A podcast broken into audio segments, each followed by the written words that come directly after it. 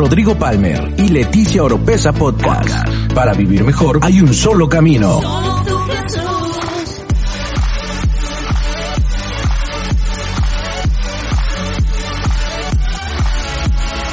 Escucha todas las semanas la clave para tener una mejor vida. Una mejor vida. Rodrigo Palmer y Leticia Oropesa Podcast. Muy buenos días amigos y familia de NGI Global. Bienvenidos a este servicio de domingo. Es un gran placer poder estar con todos ustedes y de parte de mi familia, de este hogar y de todos los servidores que estamos aquí involucrados. ¿Por qué no le damos un fuerte aplauso a Dios?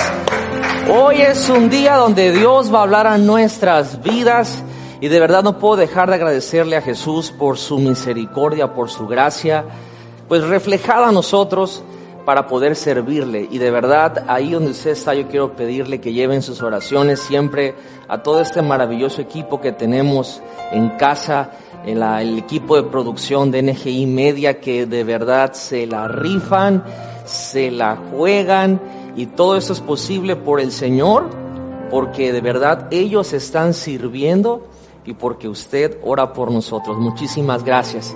Y bueno, estamos bien emocionados, bien contentos porque hoy creo que Dios va a continuar trabajando en nuestras vidas. El domingo pasado iniciamos una colección de enseñanzas que el Espíritu Santo creo que puso en mi corazón con mucho significado, sobre todo, y, no quiero sonar como que localista, pero sobre todo para la ciudad de Villahermosa, el estado de Tabasco, que estamos pasando una situación muy difícil.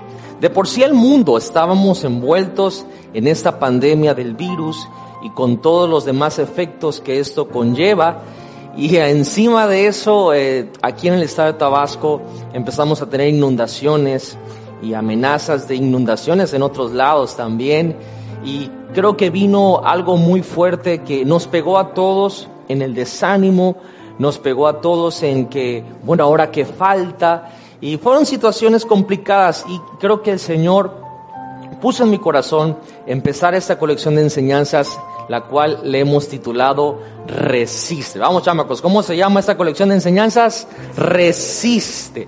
Y eso es un mensaje de Dios a nuestras vidas. Yo quiero continuar con eso y curiosamente eh, el título que le he dado a esta enseñanza, le, le he puesto, y voy a explicar por qué, le he puesto disculpa el tiradero. A ver, dile que está ahí al lado en tu casa, los que están aquí, que literal es un desastre. Disculpa el tiradero. Muchachos, de parte de Leti y mía, disculpen el tiradero, ¿ok? Ahora les voy a explicar por qué el Señor me inspiró a ponerle este nombre. Un hermano de la iglesia que se dedica a la jardinería y todo eso, nos vino a cortar unos árboles que estaban haciendo demasiada basura y a podar ciertas partecitas de el pequeño 3x3 que tiene ahí Leti, donde está poniendo matalí, ese tipo de cosas que nos gusta sembrar y comer lo propio. Y bueno, vino y estaba cortando los árboles y todo eso y me mandó a llamar, me dijo, pastor, quiero ver, enseñarle cómo va eh, lo que estamos cortando y talando del árbol de afuera. Y salí, y donde salí obviamente había muchas hojas, muchos palitos, muchas maderas, y me dijo el hermano, pastor, disculpe el tiradero, estamos trabajando. Y yo dije, si eso no predica, yo no sé qué otra cosa más puede predicar. Y creo que eso como que se, se puso esa semilla en mi interior y dije, eso es el título específico a la palabra que vamos a soltar el domingo.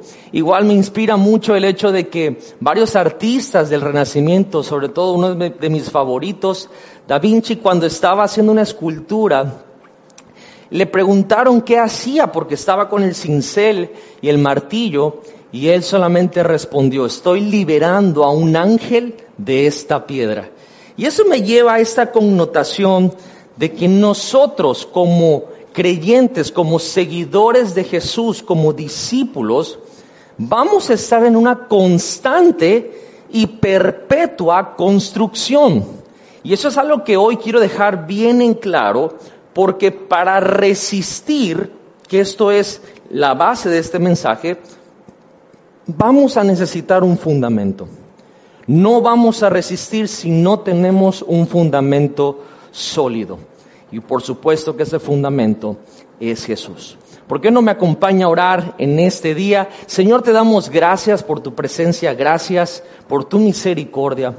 En el nombre de Jesús oro por cada persona que está escuchando este mensaje, ya sea en vivo o en repetición.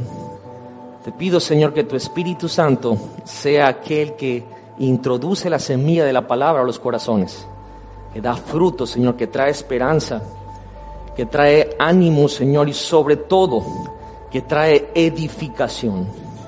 Yo declaro que tu poder sobrenatural nos va transformando día a día, nos sigue construyendo hasta poder nosotros, Señor, caminar y estar donde tú estás.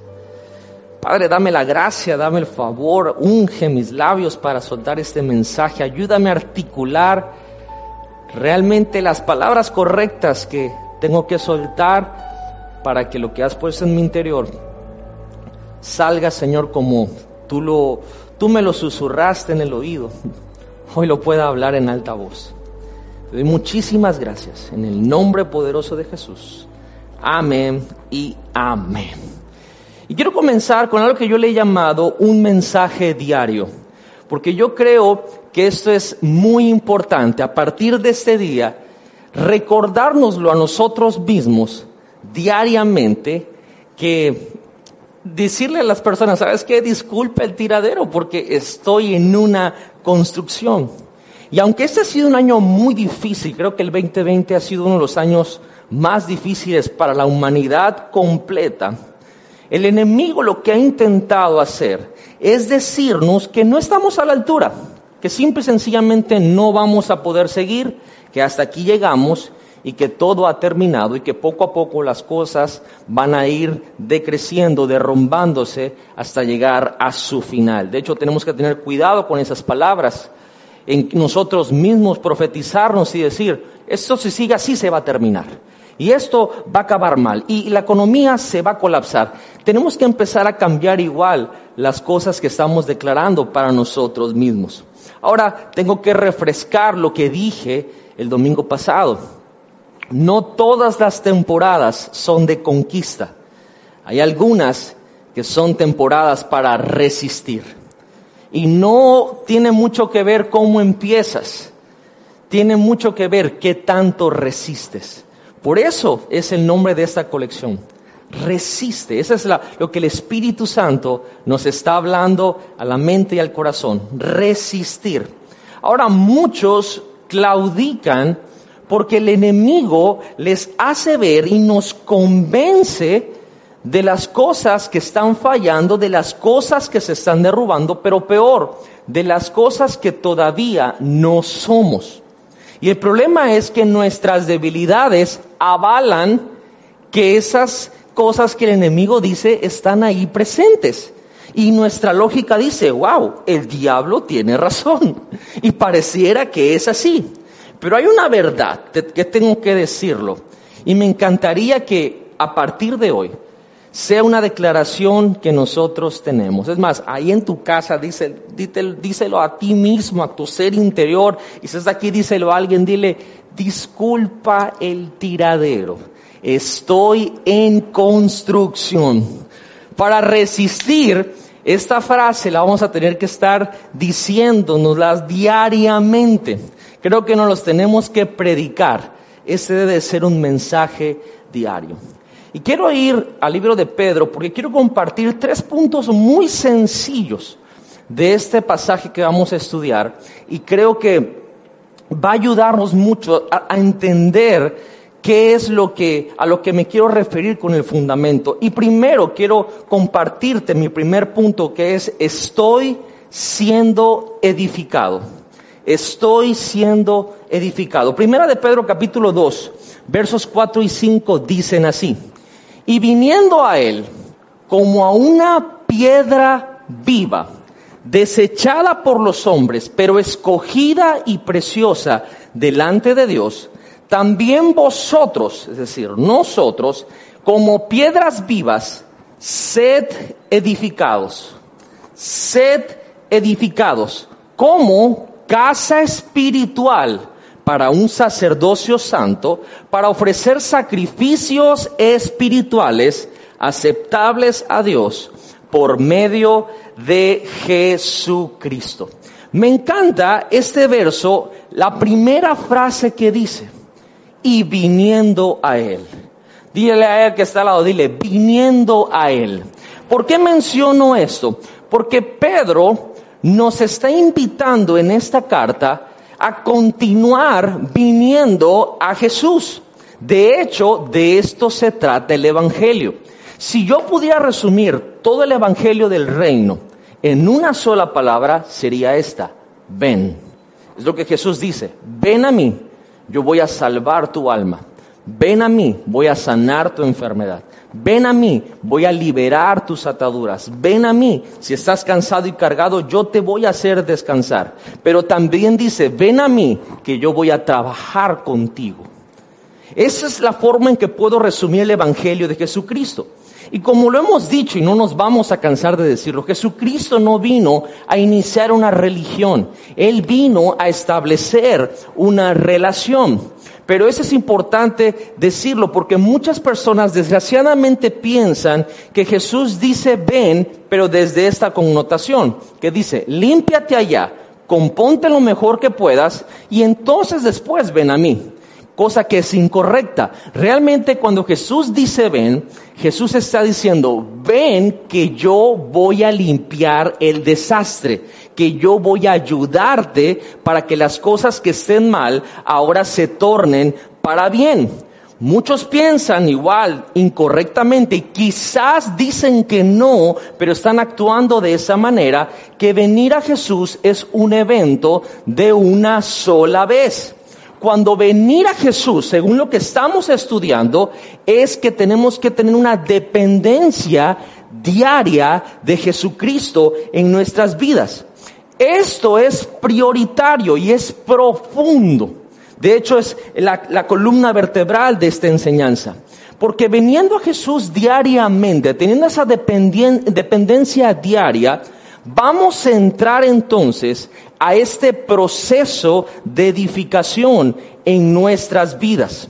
De hecho, a lo mejor muchos pueden recordar el día en que recibieron a Jesús, pero muy pocos recuerdan cómo ha sido ese proceso de santificación. De hecho, yo me apunto como aquellos, yo recuerdo el día en que le entregué mi vida a Jesús.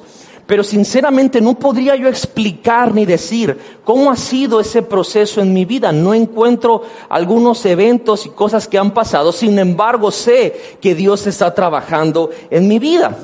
Caminar con Jesús, amigos, tiene que ver que permitamos que Él nos lleve a donde Él esté y que haga lo que Él tiene que hacer en nuestras vidas. Y no me disculpo por hablar tan sencillo y tan claro, porque necesito poner este fundamento hacia donde vamos a ir en la enseñanza. Seguir a Jesús es un proceso de santificación. Lo voy a decir una vez más. Seguir a Jesús es un proceso de santificación.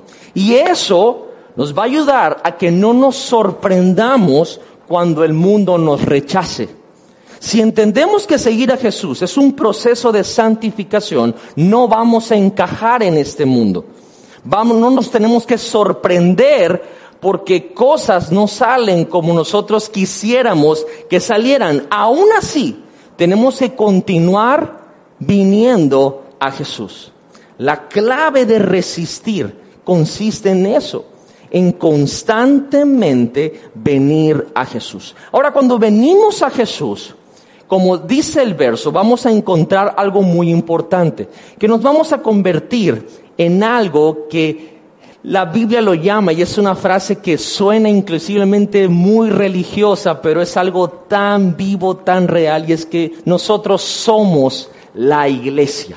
Y lo quiero explicar leyendo una vez más el verso en primera de Pedro. Dice, y viniendo a él como a una piedra viva, desechada por los hombres, pero escogida y preciosa delante de Dios, también vosotros como piedras vivas, sed edificados como casa espiritual para un sacerdocio santo, para ofrecer sacrificios espirituales aceptables a Dios por medio de Jesucristo.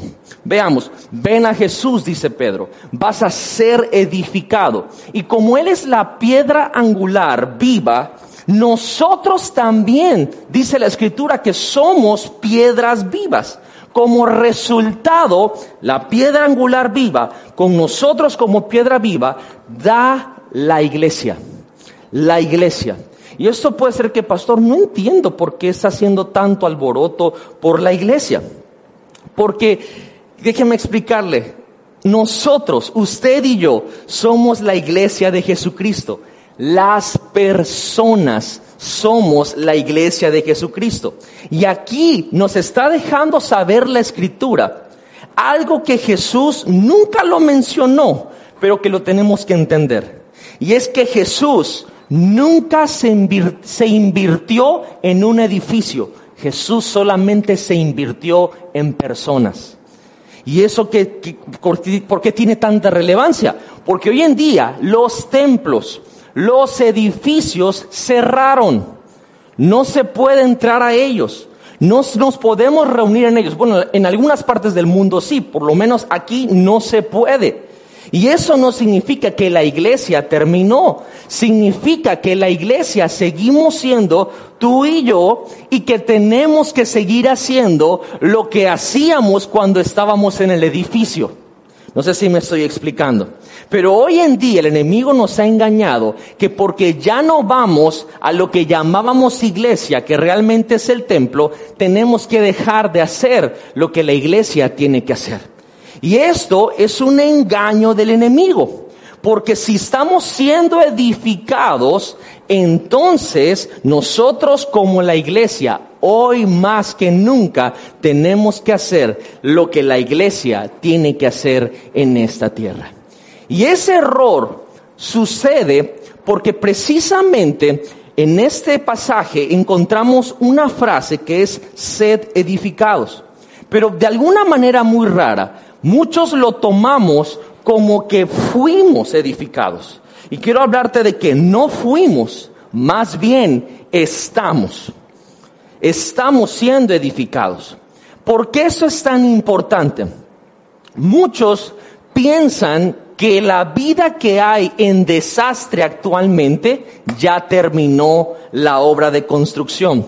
La realidad es que la Biblia nos enseña que estamos en construcción que Dios sigue haciendo algo. Pastor, en este problema, en este desastre, Dios está haciendo algo, por supuesto, y está haciendo lo más importante. No fuimos edificados en tiempo pasado, más bien estamos en un presente, ahora sí que presente, presente, presentísimo, estamos siendo edificados, estamos bajo construcción. Y eso es importantísimo entenderlo en nuestras vidas. ¿Por qué? Ahora sí voy a entrar a, lo que el Señor ha puesto en mi corazón para esta, este, este lema de resiste. Porque si Dios está construyendo en nuestras vidas, si estamos en ese proceso de construcción, significa, entendemos en lo natural, que cuando se construye algo hay cosas que se derrumban para volverlas a levantar mejor. ¿Qué pasa cuando Dios derriba cosas? Cuando Dios derriba cosas, es algo que nosotros no esperamos. Recuerdo cuando se estaba construyendo el edificio de la iglesia, mi papá, el apóstol José Luis, es arquitecto de profesión y obviamente él estaba llevando la obra, ¿verdad?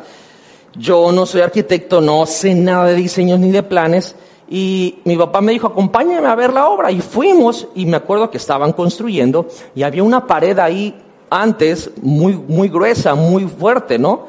Y cuando yo vi que la tiraron, yo me molesté. Yo dije, híjoles, estas personas ya tiraron esta pared y ha de haber sido porque tuvieron iniciativa propia y ya nos metieron en un problema y fui con el maestro de obra y le dije, oye, ¿por qué tiraron esta pared? Esa pared no la tenían que tirar y esto y el otro, por aquí que por allá. Y mi papá como que se dio cuenta que estaba pasando algo ahí, fue a donde yo estaba y como que me agarró del hombro y me dijo, ven, te quiero enseñar algo.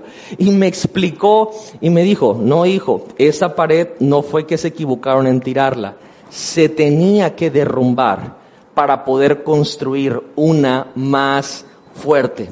Muchas veces no entendemos que Dios va a derribar cosas en nuestra vida para construir algo mejor y más fuerte. Y esto está pasando en este 2020.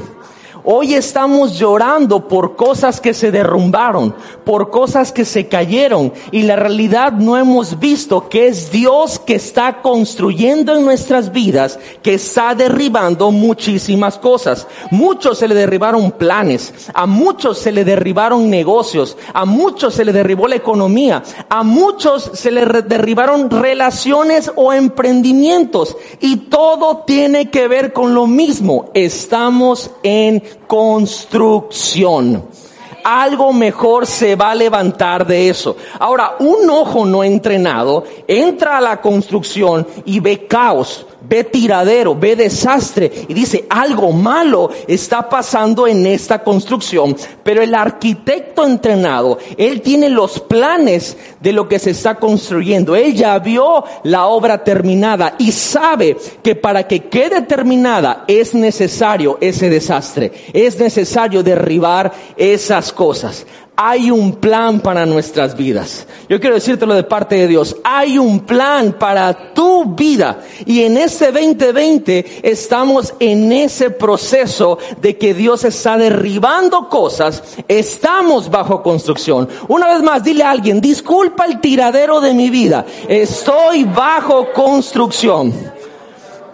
Escucha bien, si un edificio se ve mejor cuando está bajo construcción que cuando se termina, eso fue un fracaso. Lo voy a decir una vez más. Si un edificio se ve mejor cuando está en construcción que cuando está terminado, eso fue un fracaso. Entonces, ¿por qué? Queremos vernos súper bien cuando estamos bajo construcción.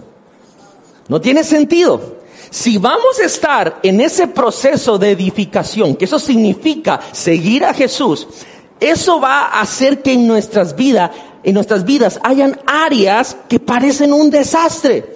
Pero eso significa que Dios está construyendo algo. Dios ve más allá de ese tiradero, Dios ve más allá de ese desastre. Él está viendo una obra maestra. Decláratelo a ti mismo, soy una obra maestra. Ahora, eso suena increíble. Ok, estamos siendo edificados. Pero aquí viene lo que va a determinar esa obra.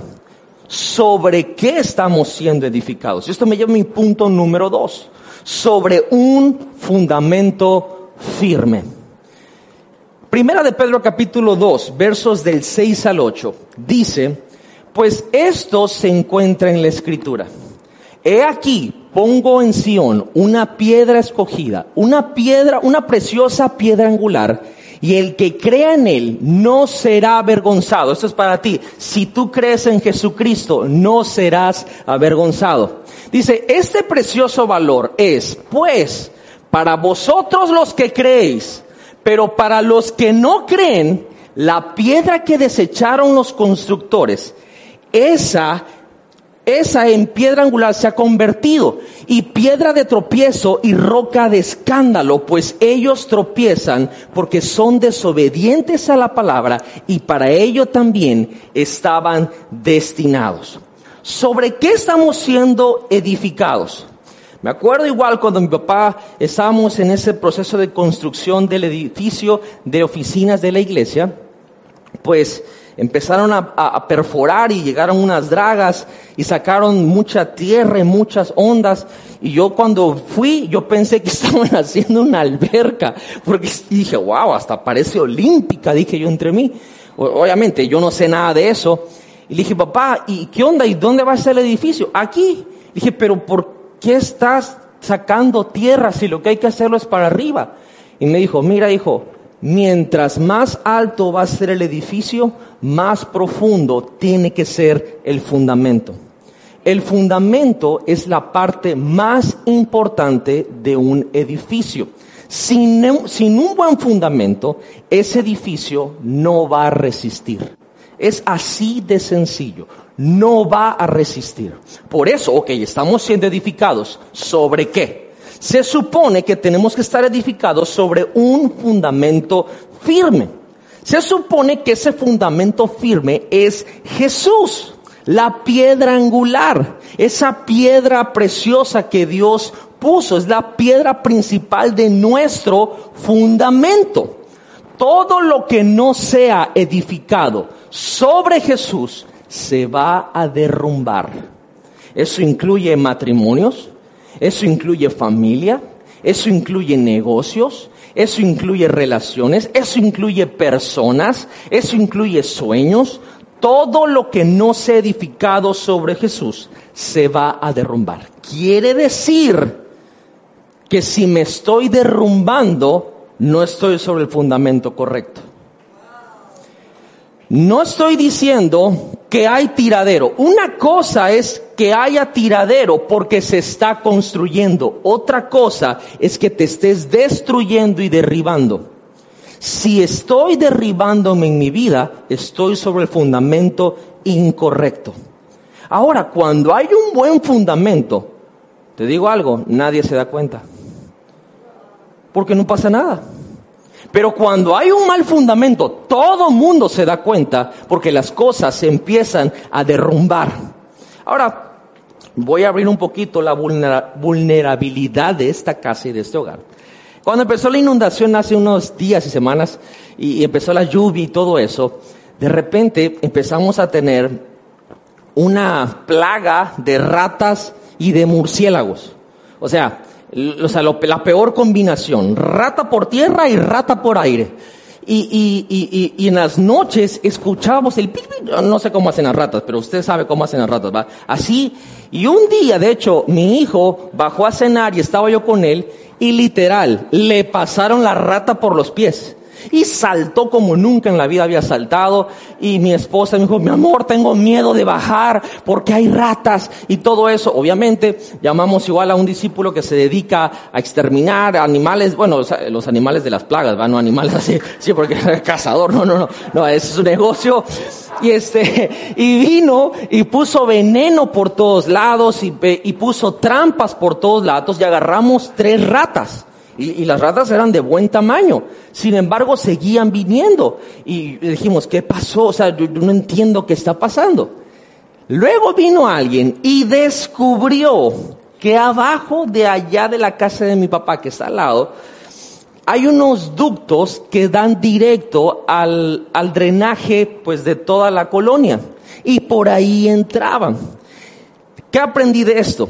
Que hay gente que nos quejamos de las ratas de nuestra vida, pero no hemos lidiado con lo que está en el fundamento y por eso estamos solamente viendo los síntomas, pero no estamos llegando a la raíz.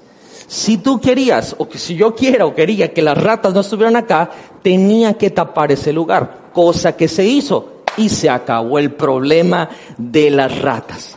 Realmente estamos siendo edificados sobre ese fundamento que es Jesús?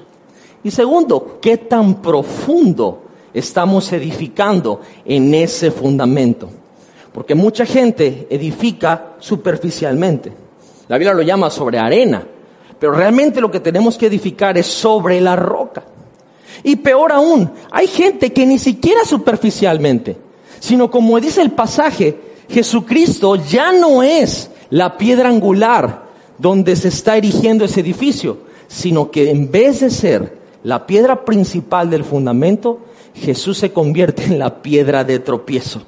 Entonces, Jesús, ¿qué es para nuestras vidas?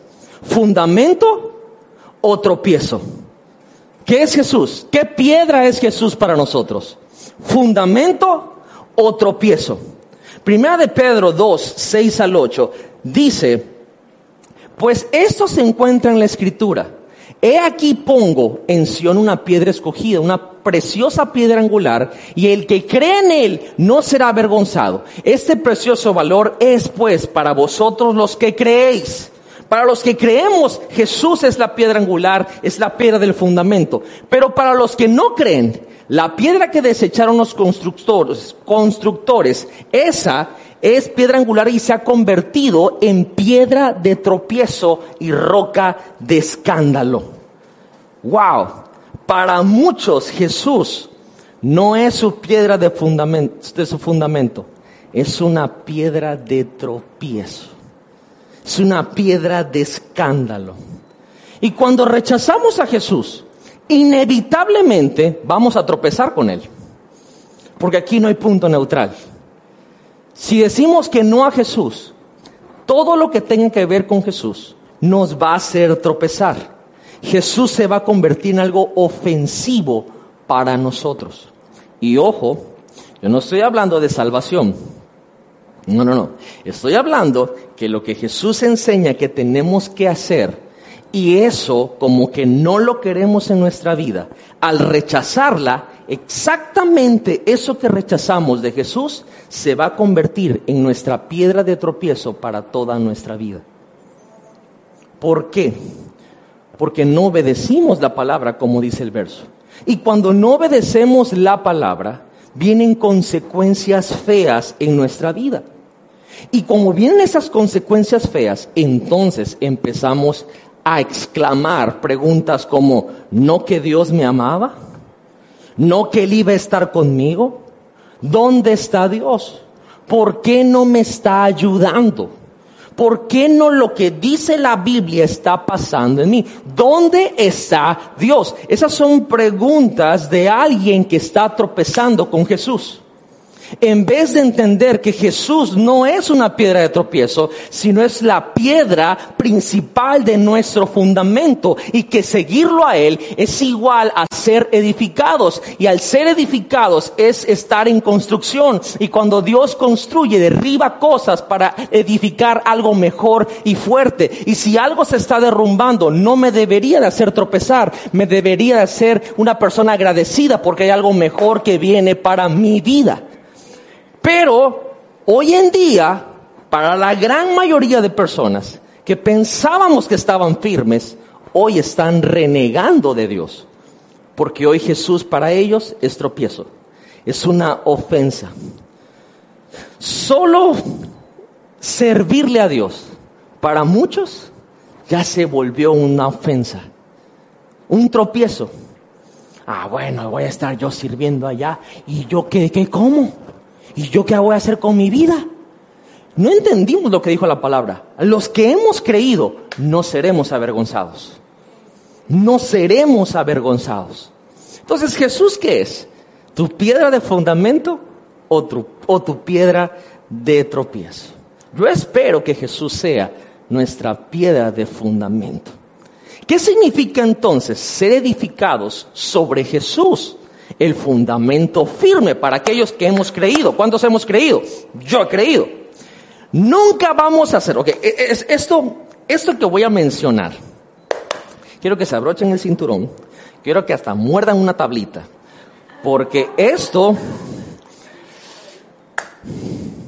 dame gracias Señor, dame favor, dame todo Señor, ahorita. Nunca vamos a ser edificados en Jesús hasta que no tengamos un desacuerdo con Él. De hecho, ¿cuándo fue la última vez que tuvimos un desacuerdo con Jesús? Pastor, ¿de qué está diciendo? Yo y mi Jesús siempre caminamos de la mano. Mm, raro. Mm, raro. Quiero decirle que las relaciones más fuertes que existen en esta vida es cuando se tienen un desacuerdo. Y después del desacuerdo, si sale bien la cosa, eso se vuelve sólido como una roca. ¿Cómo somos edificados en el, en el fundamento de Jesús? Con los desacuerdos que tenemos con Él. Cuando Jesús nos llama y nos dice, ven, te voy a edificar, quiero que hagas esto. Y dices, ¿qué? ¿Que haga? ¿Qué? Sí, quiero que hagas eso. ay Señor, pero eso no me gusta, pero eso me da miedo, yo ni sé hacer eso. Y empiezas a tener desacuerdos, pero dices, ok, hágase tu voluntad, no la mía. Empezamos a tener ese tipo de cosas. Cada vez que vamos avanzando en eso, estamos siendo fundamentados, edificados en la roca que es Jesús. Escuchen bien esta, escuchen bien esta, porque hay gente que dice, ay no, pastor, yo no recibo esto. Jesús siempre está de mi lado. ¿Qué? ¿Sabes lo peligroso que es decir, hasta me atrevo a mencionar esa palabra, esa herejía que Jesús está de nuestro lado? Eso está peligrosísimo. Jesús no está de nuestro lado. Y te lo voy a demostrar bíblicamente. Josué 5, versos 13 y 14, la Biblia dice, cierto día Josué, que acampaba de Jericó, cerca de Jericó, levantó la vista y vio un hombre de pie frente a él, espada en mano. Josué se le acercó y le preguntó, ¿es usted de los nuestros o del enemigo? Y le respondió, de ninguno, de ninguno me presento ante ti como comandante del ejército del Señor. Entonces Josué se postró en tierra y le preguntó, ¿qué órdenes trae usted, mi Señor, para este siervo suyo? Josué sí entendió. Jesús nunca está de nuestro lado. Te ayudo, somos nosotros los que nos tenemos que pasar del lado de Jesús. Y muchas veces nosotros pensamos que Jesús se va a acomodar, a conformar a nuestra onda. Y es al revés, seguir a Jesús, ser edificados, es nosotros conformarnos, ser transformados como Él. Yo quiero ser edificado en el fundamento firme que es Jesús. Voy a trabajar en que mi vida sea fundamentada en Él. Y eso significa que Dios va a hacer la obra.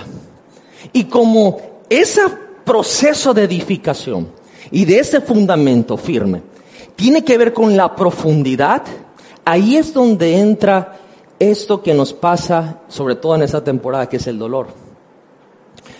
Cuando yo vi cómo estaban dragando para poner el fundamento del edificio, me di cuenta que hubo partes que había que eran tan duras que tenían que tener máquinas que hacían así durísimo y despedazaban para poder ir más profundo. Si queremos estar más profundos en el fundamento de Jesús hay cosas que van a doler. Hay cosas que se van a sentir. Pero si confiamos en Él, vamos a entender, después de esa taladrada, vamos a entender que ahora estamos más arraigados al fundamento firme que es Jesús. Les quiero recordar que recibimos a Jesús como Salvador, pero se supone que también lo recibimos como Señor. ¿Será Él el Señor de nuestras vidas? Y esto me lleva a mi tercer y último punto. Hemos hablado de ser edificados. Hemos hablado que vamos a ser edificados sobre el fundamento firme. Pero ¿para qué? ¿Para qué? Y esto me lleva a mi tercer punto. Para glorificar a Dios. Por más sencillo que esto parezca, tiene mucha relevancia en lo que estamos viviendo el día de hoy. Dice la Biblia, en Primera de Pedro, versos 2 capítulo 2, versos del 9 al 10. Dice, pero vosotros sois linaje escogido, real sacerdocio, nación santa, pueblo adquirido para posesión de Dios, a fin de que anunciéis las virtudes de aquel que os llamó de las tinieblas a su luz admirable. Pues vosotros en otro tiempo no erais pueblo, pero ahora sois el pueblo de Dios. No habíais recibido misericordia, pero ahora habéis recibido misericordia el por qué, el propósito, la razón de ser edificados es muy sencilla. Es para glorificar a Dios. Quiero leerles Isaías 43:10, porque eso es importante que lo entendamos. Isaías 43, 43:7 dice, no, Isaías 43:7, ¿lo hiciste? No lo hiciste, ok. Dice, a todo el que es llamado por mi nombre y a quien he creado para mi gloria, a quien he formado y a quien he hecho. Eso dice la palabra, lo voy a leer una vez más. A todo el que es llamado por mi nombre y a quien he creado para mi gloria, a quien he formado y a quien he hecho. Significa que Dios nos creó para su gloria. Esto puede sonar muy crudo, muy brusco, muy fuerte. Es más, a muchos puede decepcionarlos. Pero nuestra vida fue creada para glorificar a Dios. Eso significa que el propósito por el cual respiro, las cosas que pasan en mi vida tienen una razón, que Dios sea glorificado. Y para que Dios sea glorificado, significa que lo que yo tanto busco, que es mi felicidad, mi realización personal, el sentido que he cumplido y logrado algo, todo eso que queremos llenar en nosotros, que no tiene nada de malo, realmente debe de glorificar a Dios. Y para que Dios se glorifique, tiene que haber una tragedia. Suena brusco, suena muy feo, pero para que Dios se lleve la gloria, Él tiene que cerciorarse de que todo estaba fuera de tus manos, de que tú no pudiste haber hecho nada, de que no era en tus fuerzas, que tuviste que haber volteado los ojos arriba y entender que si obró para bien fue porque Dios se llevó la gloria. Eso es tan importante porque en medio de todo este desastre, en medio de todas estas pérdidas, sinceramente yo puedo decir hasta el día de hoy que la gloria se la lleva a Dios. Porque si no, si fuera por nosotros, no estaríamos acá. Pero solamente por la gracia y la misericordia de Dios, hoy podemos estar aquí. Así que mi vida tiene que glorificar a Dios. En los buenos tiempos y también en los malos tiempos, la Biblia dice, para que anuncien las virtudes de aquel que nos llamó de tinieblas a la luz admirable. Vamos a anunciar las virtudes de Dios que estábamos en tinieblas, pero Él nos ha llamado a una luz admirable. Yo no voy a esperar a que mi vida sea perfecta para glorificar a Dios. No lo voy a esperar en el momento del desastre, en el momento donde las cosas Dios las derrumbó, en el momento donde está el tiradero, ahí voy a glorificar a Dios. En el momento de mi construcción, en el momento de mi quebrantamiento, ahí le voy a dar la gloria a Dios. Él es el único que se lleva la gloria, amigos. Él es el único que se lleva la gloria. Por eso no te desanimes por el desastre. No te desanimes por el tiradero que hay hoy alrededor de tu vida. No te deprimas por eso. Dios se va a llevar la gloria. Es más, cuando viene algo, viene una tragedia, viene un golpe fuerte, en vez de comernos las uñas, deberíamos de comer palomitas y decir, ¿cómo Dios se va a glorificar en esto? Porque definitivamente en mi capacidad yo no puedo resolverlo con mis fuerzas, con mi intelecto, con los dones que Él me dio, no puedo. Quiere decir que estoy en construcción. Quiere decir que entonces Él en mi vida se va a llevar la gloria. Se los digo de verdad que se me pone la piel, como decimos acá, chinita de gallina. Porque Dios es el que está construyendo nuestras vidas. Y Dios dice cosas de nosotros que nosotros no las creemos. Pero no porque no las creamos, significan que no sean verdad. La Biblia dice, una vez más, ponme 1 Pedro 2, versos 9 y 10. Dice, sois linaje escogido, real sacerdocio, nación santa, pueblo adquirido para posesión de Dios, a fin de que anuncies las virtudes de aquel que os llamó de las tinieblas a su luz admirable. escucha esta frase, pues a vosotros en nuestro tiempo no erais pueblo, pero ahora sois el pueblo de Dios. No habíais sido, no recibido misericordia, pero ahora habéis recibido misericordia. Nuestra historia se resume en esta frase, pero ahora. Te voy a decir una vez más, pero ahora. Yo no sé qué desastre, qué tragedia ha pasado en tu vida, pero ahora, pero ahora es otra onda. Nadie los califica para nada, más la gente dice, ¿cómo va a ser que Dios va a estar usando a esas personas?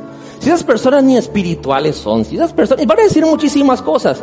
Y tú puedes decir, sí, tienes razón, yo no había sido pueblo, yo no había recibido misericordia, pero ahora Dios está conmigo.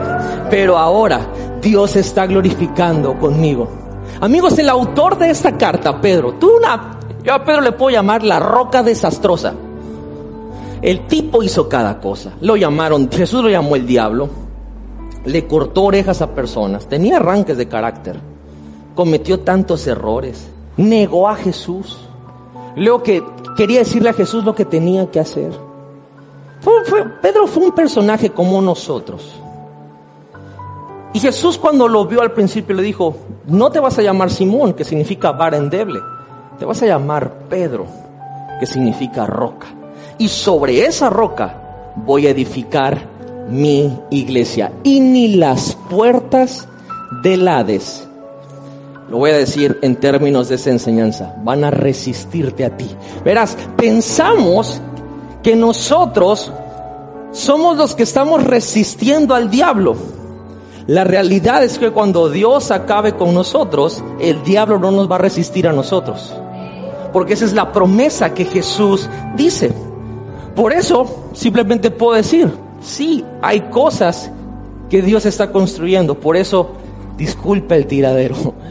Estoy en construcción, estoy siendo edificado sobre el fundamento firme que es Jesucristo para que Dios se glorifique. Ahora, con esto, este mensaje no es un mensaje para justificar nuestras debilidades. No es un mensaje para decir, ah, me fallé, ah, disculpe el tiradero. No, no, no. Yo quiero cambiar, no podemos seguir en lo mismo. Este más bien es un mensaje para reconocer su gracia y decir, Señor, yo voy a ser edificado sobre ti profundamente. Sé que vas a derribar cosas en mi vida, pero yo no quiero quedarme en el mismo lugar. Quiero que tú seas glorificado. Y Dios se va a glorificar si nosotros le permitimos que Él agarre nuestro caos, que agarre nuestro desastre, que agarre el tiradero que hay en nuestra vida y lo transforme en grandeza. La Biblia está llena de versos como estos. Dios le plació no agarrar al sabio, sino al necio, para que Él se glorifique. No es del que corre, del que salta, ni del que vuela, sino del que Dios tiene misericordia. No son los primeros, son los últimos. La Biblia está lleno de mensajes, de pistas dándole esperanza, ánimo a todos aquellos que estamos siendo edificados y que parece ser que siendo edificados somos los a los que nos va peor. Parece que si le decimos que sí a Jesús, son a los que las cosas no son derrumbadas, son a los que nos persiguen, son a los que nos insultan, somos los que nunca quedamos bien, son los que todos esperan todo de nosotros y parece que nunca los satisfacemos y decimos, ¿de qué se trata entonces hacer las cosas bien si nunca quedó bien? Dios te dice, tranquilo, deja que yo me glorifique. Deja que nadie dé un peso por ti. Deja que nadie crea en ti. Pero si tú creíste en mí, no vas a ser avergonzado. Y yo me voy a glorificar en tu vida. Si Dios lo pudo hacer con Pedro, Dios lo puede hacer con nosotros. No permitas que tu desastre te defina. No permitas que tu tiradero te defina. No permitas que tu tragedia te termine, te defina. No permitas que las pérdidas te estén definiendo ahorita. Lo que nos define es para qué fuimos hechos.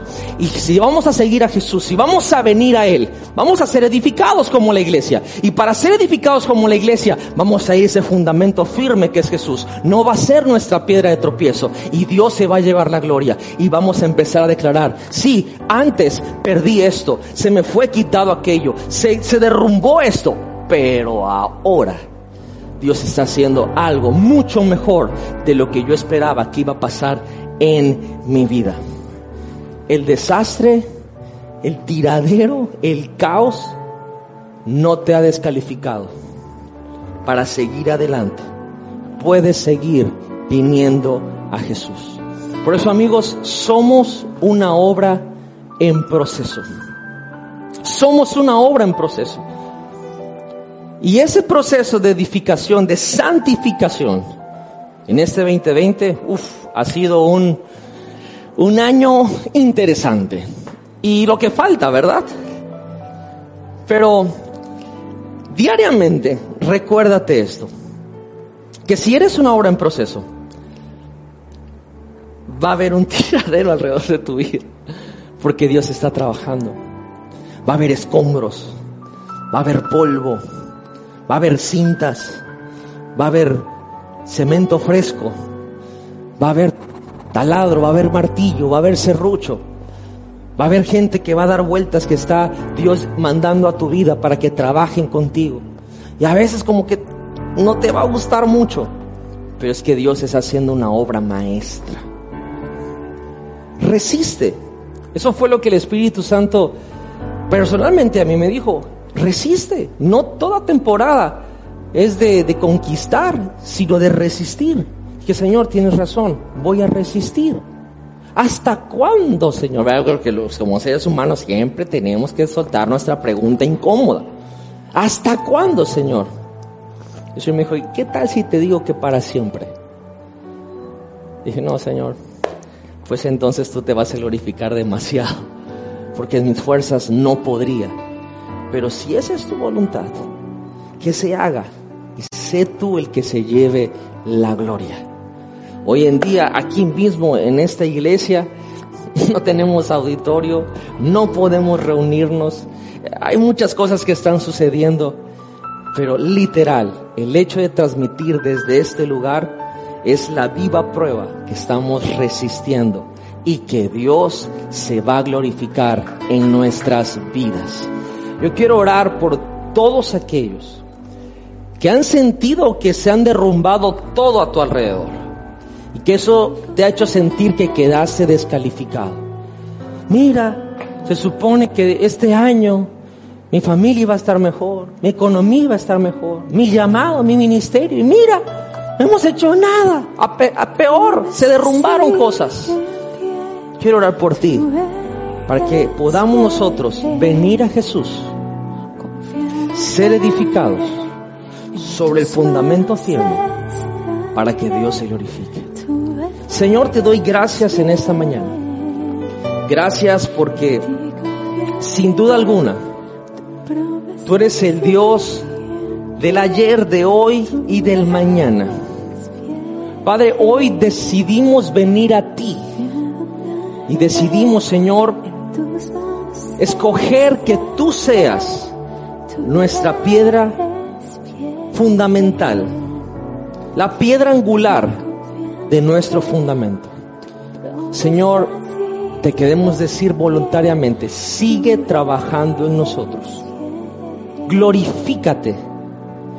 Señor, a veces vamos a pasarla mal, pero tú nos conoces mejor y sabes que nuestro corazón está a seguirte a ti.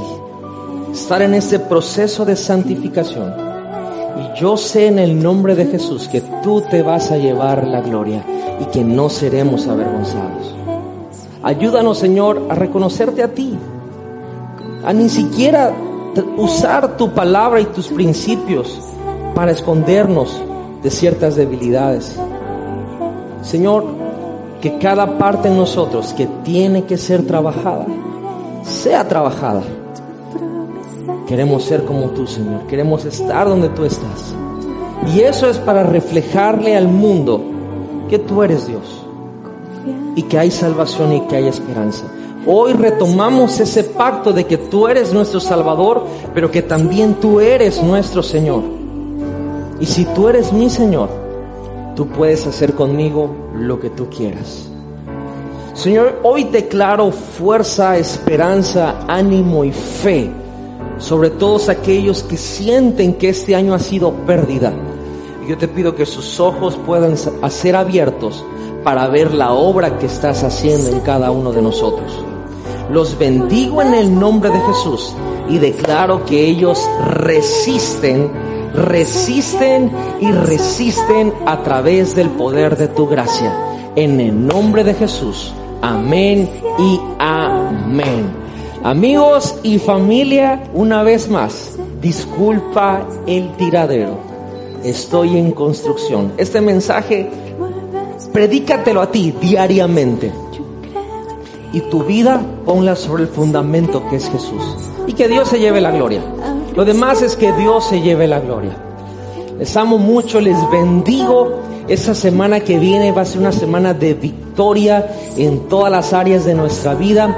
No se pierdan, no se desconecten. Esta semana va a haber cosas increíbles aquí en NGI Global, el viernes en JDR Zona Cero. Creo que Dios está haciéndonos mucho más fuertes. Que Dios te bendiga a ti y a tu familia y vamos con las chicas para despedirnos de ese servicio. Bendiciones.